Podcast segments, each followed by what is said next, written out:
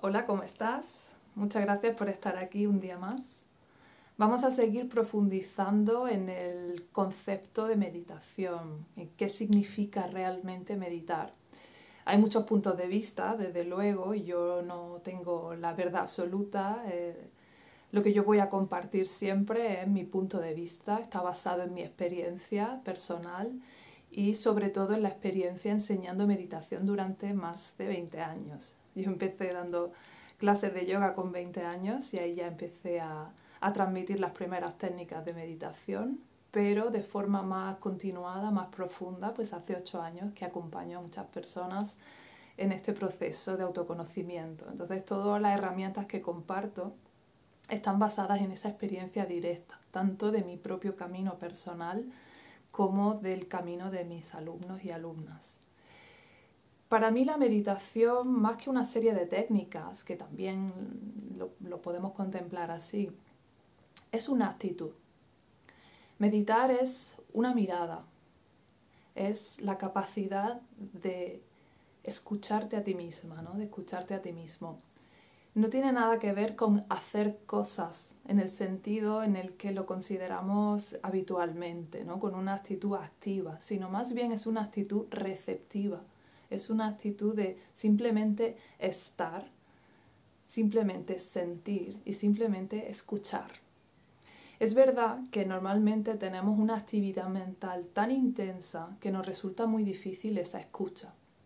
Es como si yo quiero escuchar los, ruidos naturales que están sucediendo ahora aquí mismo en mi habitación, pero hay un altavoz muy grande con una música tremenda que no me deja escuchar el sonido de los pájaros, por ejemplo. ¿no? Entonces, eso es lo que normalmente nos sucede. Nuestra mente, nuestros pensamientos tienen tal nivel de intensidad que no nos permiten esa escucha interna.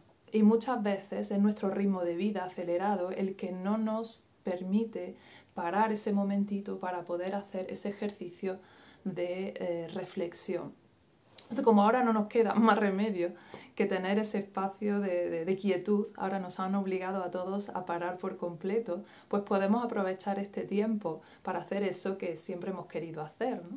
Mis alumnos siempre me dicen que, que no tienen tiempo para meditar, pero yo siempre les digo que no hace falta tiempo que realmente la meditación no es una actividad, no es algo que tengas que hacer, sino es más bien una toma de conciencia, es más bien darse cuenta en un momento dado acordarse a lo largo del día de sentirte, de escucharte, ¿no? Es casi como una especie de suspiro interno, ¿no? Mirar hacia adentro y sentir cómo me siento en este momento, qué percibo, qué sensaciones físicas tengo, qué emociones tengo, qué pensamientos están pasando por mi mente en este instante, ¿no? Con lo cual no hace falta parar para meditar, es simplemente cambiar un poco la actitud interna.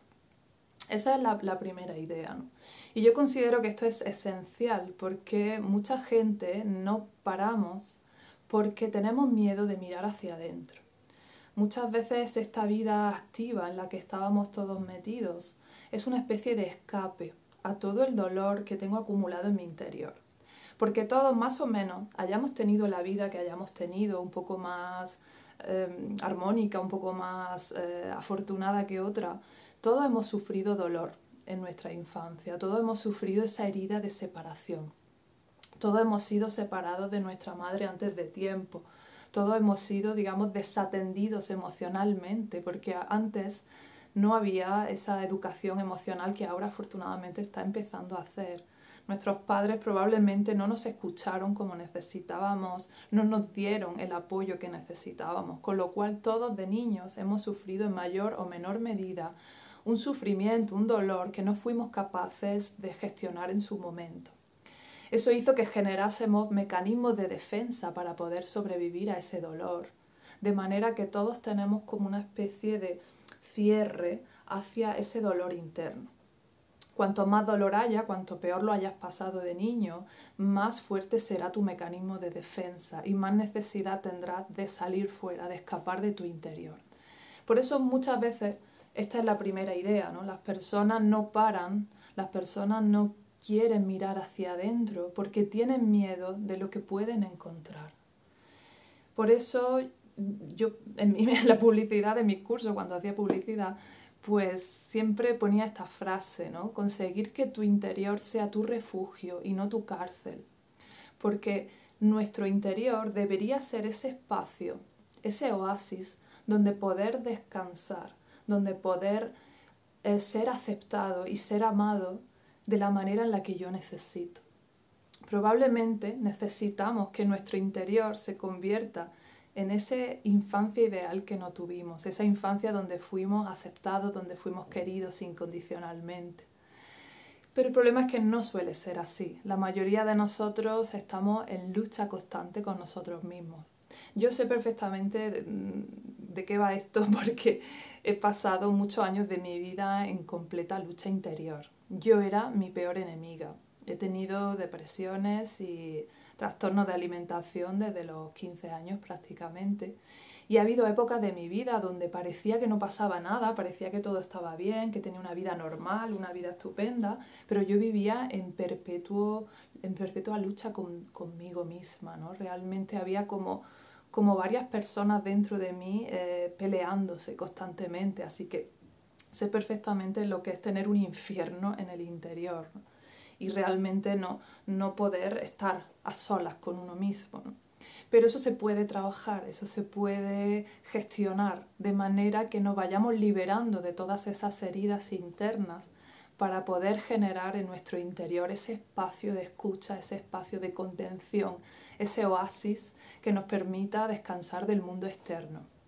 Ahora tenemos una situación externa complicada, necesitamos tener el refugio dentro, por eso hay que construirlo.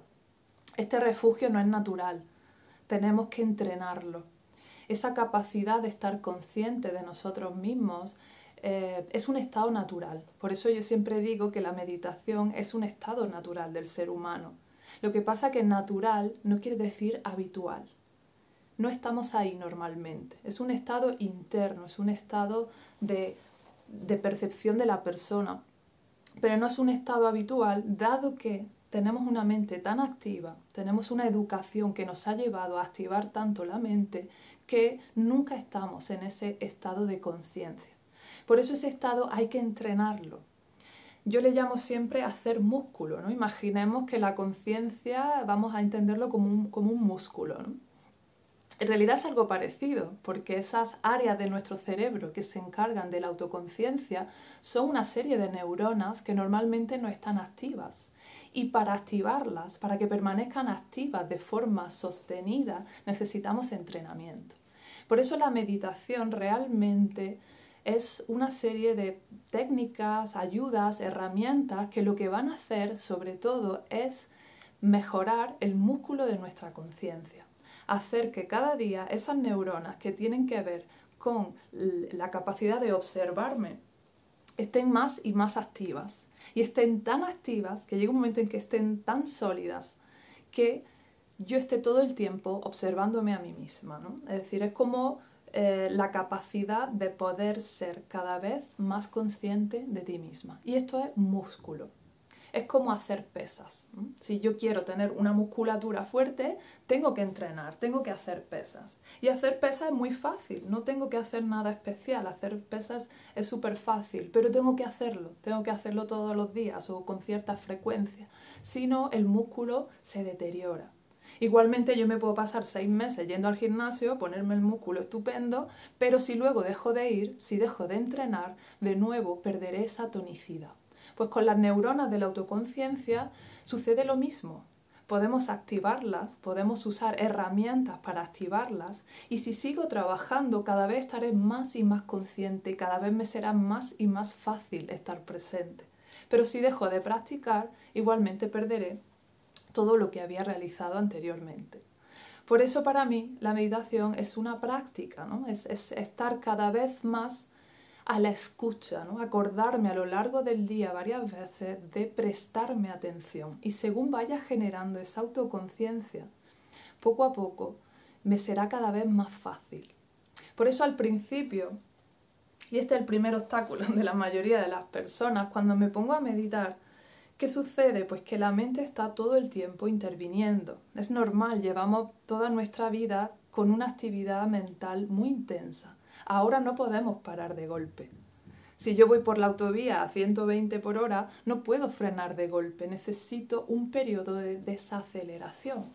Pues igual va a pasar con mi mente. Las primeras veces que yo me siente a meditar, lo único que voy a descubrir es todo ese ruido mental que tengo. Voy a darme cuenta de que tengo muchos más pensamientos que nunca. Y eso es lo normal, porque de repente empiezo a observar mi mente y de repente empiezo a ser consciente de la cantidad de ruido interno que tengo. Entonces, por eso aquí no hay que pararse. Este es el primer paso.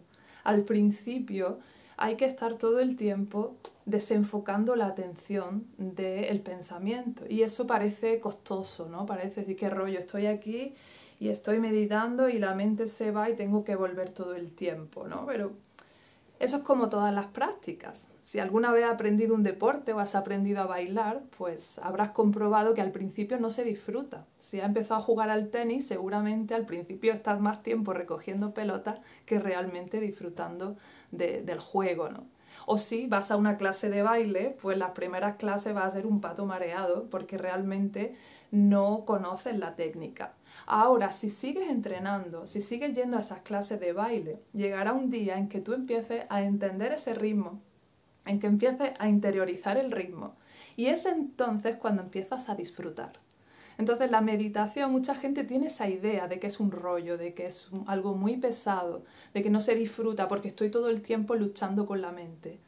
Ese puede ser al principio y hay que pasar un poco esa fase un poquito más incómoda, donde quizá no se disfrute tanto de la meditación para llegar el momento en que sí sea un verdadero disfrute.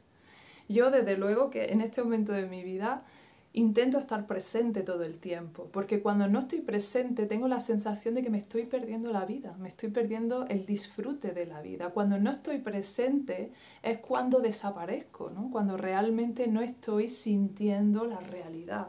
Con lo cual para mí ahora no hay nada más placentero que estar en el momento presente. Pero eso hay que entrenarlo.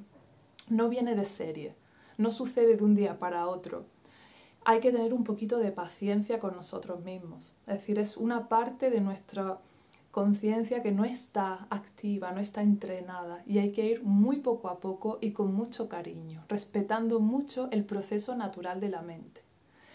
La gente viene a mi centro muchas veces pues con esa idea de, de querer controlarse, ¿no? Yo siempre hago la, la primera pregunta en las clases es ¿para qué? ¿Para qué quieres meditar? ¿Para qué estás aquí? Y la mayoría de la gente me responde, pues para controlar mi mente, quiero controlar mi mente, quiero controlar mis emociones, quiero mm, dejar de sufrir, quiero no sentir lo que siento.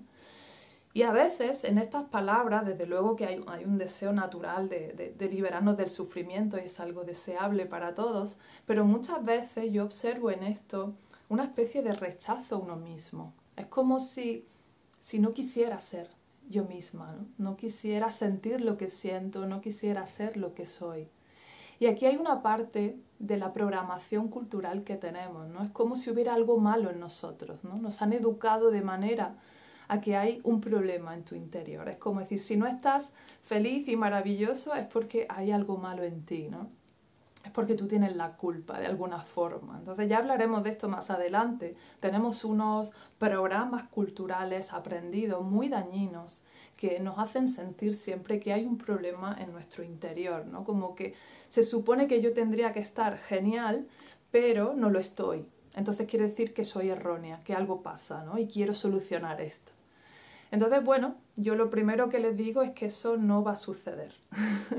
no tengo ninguna técnica para controlar tu vida, no tengo ninguna técnica para controlar tu mente ni tus emociones.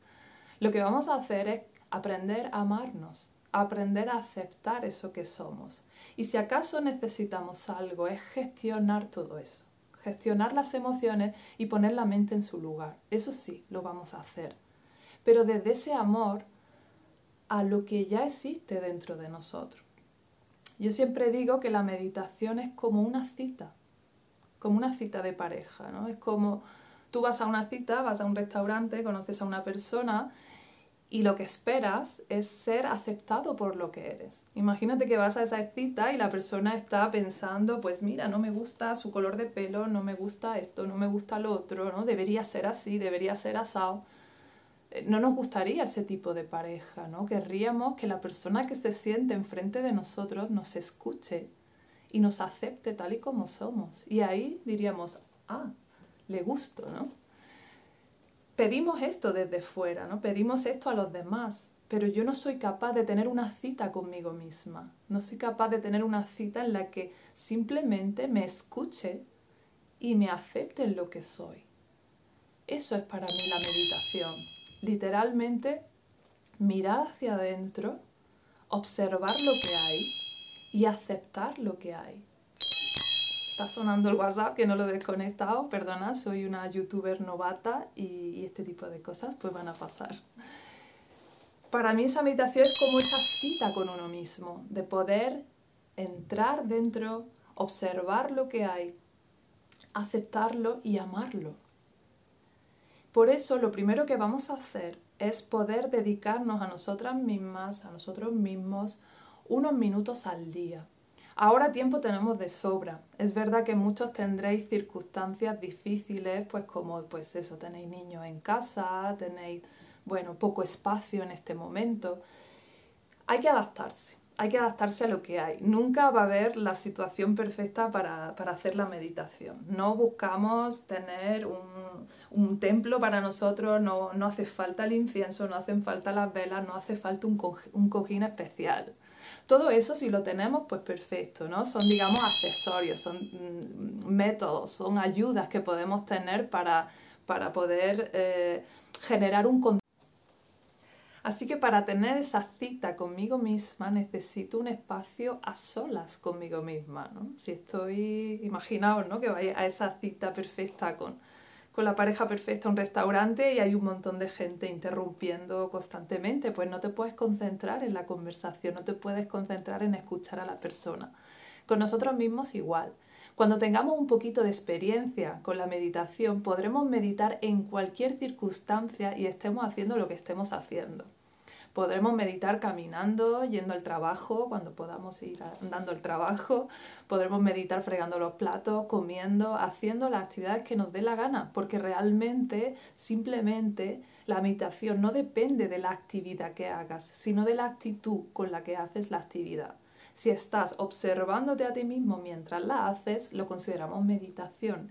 Y si no te estás observando, si estás distraído, si estás en la mente, pues por mucha postura que tengas y por mucho incienso y por mucho gong que tengas, pues no será meditación.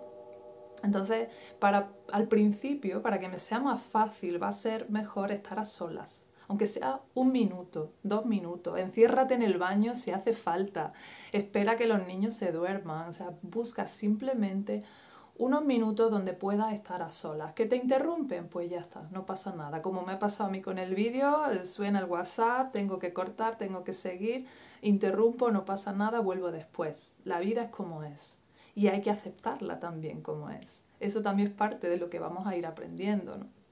Entonces necesitamos por lo menos unos segundos, si es posible, donde pueda estar un poco más a solas para poder simplemente sentir esa es la primera fase, ¿no? Buscar, acordarme a lo largo del día de buscar esos minutos, esos momentos. Es como, ¿cómo estás? ¿no? Como si quisiera preguntarme a mí misma, ¿cómo estás todo el tiempo?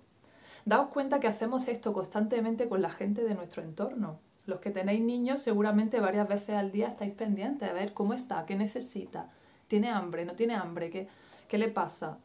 Eh, estamos pendientes al WhatsApp, ¿no? Cómo está mi hermana, cómo está la otra, ¿no? O sea, más en estos días, los que estamos todos un poco convulsos, pues estamos muy pendientes de cómo están los demás. No te olvides también de estar pendiente de cómo estás tú, cómo estás llevando tú la situación.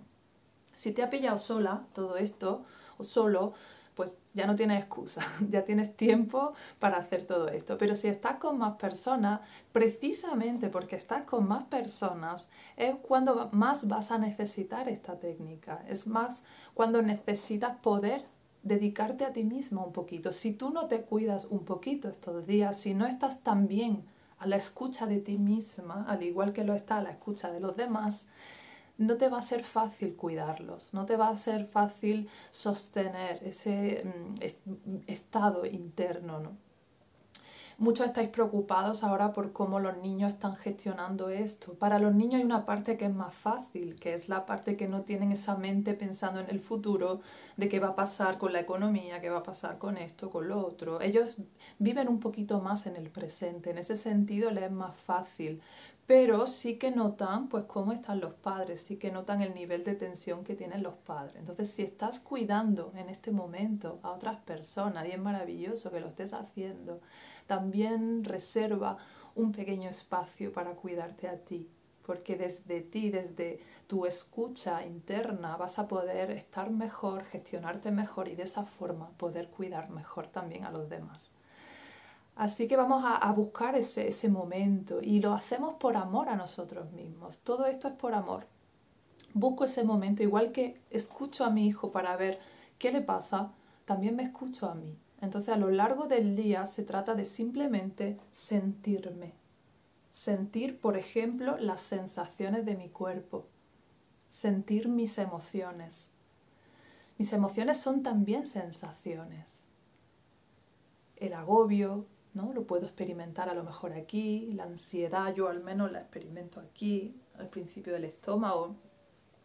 El nerviosismo, la inquietud la noto un poco más en el intestino bajo, ¿no? en la parte baja del abdomen. El miedo yo lo puedo sentir como una tensión muscular, una especie de frío ¿no? que me hace temblar. Cada emoción tiene unas sensaciones diferentes, pero todas están en el cuerpo. Con lo cual, un ratito al día o varios momentos, lo mejor es, poquito, pero varias veces al día, parar. ¿Cómo me siento? Escucho, respiro un poco. ¿Qué sensaciones tengo? ¿Cómo está mi cuerpo? ¿Tengo alguna emoción? ¿Dónde la siento? Si es necesario me pongo la mano en el sitio donde siento la emoción para sentirla con más intensidad y simplemente la escucho con esa apertura de que esa emoción tiene todo el derecho del mundo a estar ahí. Tienes derecho a sentir, tienes derecho a, a todo lo que te suceda. Así que igual que escucharías a una amiga que te está diciendo que tiene miedo, escúchate tú. Así que esa es mi recomendación para, para el día de hoy. Simplemente cuando te acuerdes, respira un momento, solo una inhalación, solo un suspiro. Cierra los ojos si lo necesitas y escucha, escucha las sensaciones de tu cuerpo. ¿Qué sensaciones hay en este momento? Ya está, unos segundos, nada más. Poco a poco te voy a ir dando más herramientas. Esto es lo más difícil que vas a hacer, porque ahora mismo no tienes herramientas. Pero esa es un poco la idea. La idea es, me siento a mí misma y acepto lo que sea que esté sucediendo en este momento, con esa idea de que todo lo que está sucediendo en este momento es es la realidad, es lo que hay y está bien. Sufrimos cuando luchamos con la realidad. Sufrimos cuando no acepto, cuando me siento de una manera pero no me quiero sentir así. Tengo una emoción desagradable y no quiero sentirla.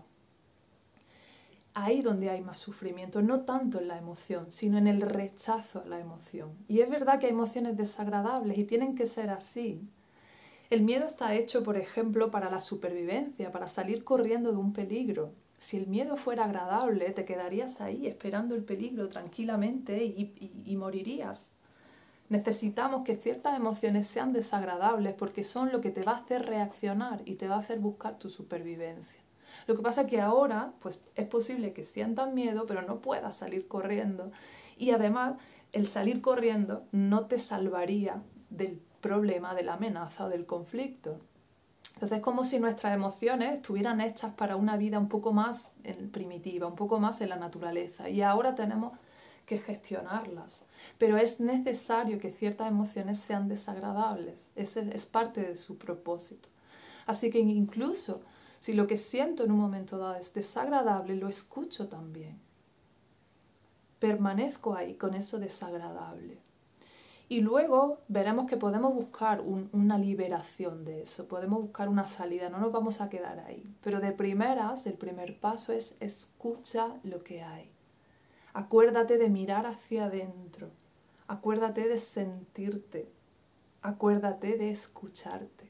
Como esa cita maravillosa con la que te, gusta, te gustaría encontrarte y esa persona que te gustaría tener enfrente, que te aceptase, que te amase incondicionalmente, pues eso, eso tenemos que ser para nosotras mismas.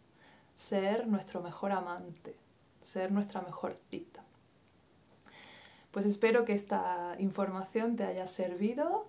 Nos vemos mañana con un nuevo vídeo, con más información y con algunas técnicas más. Un fuerte abrazo.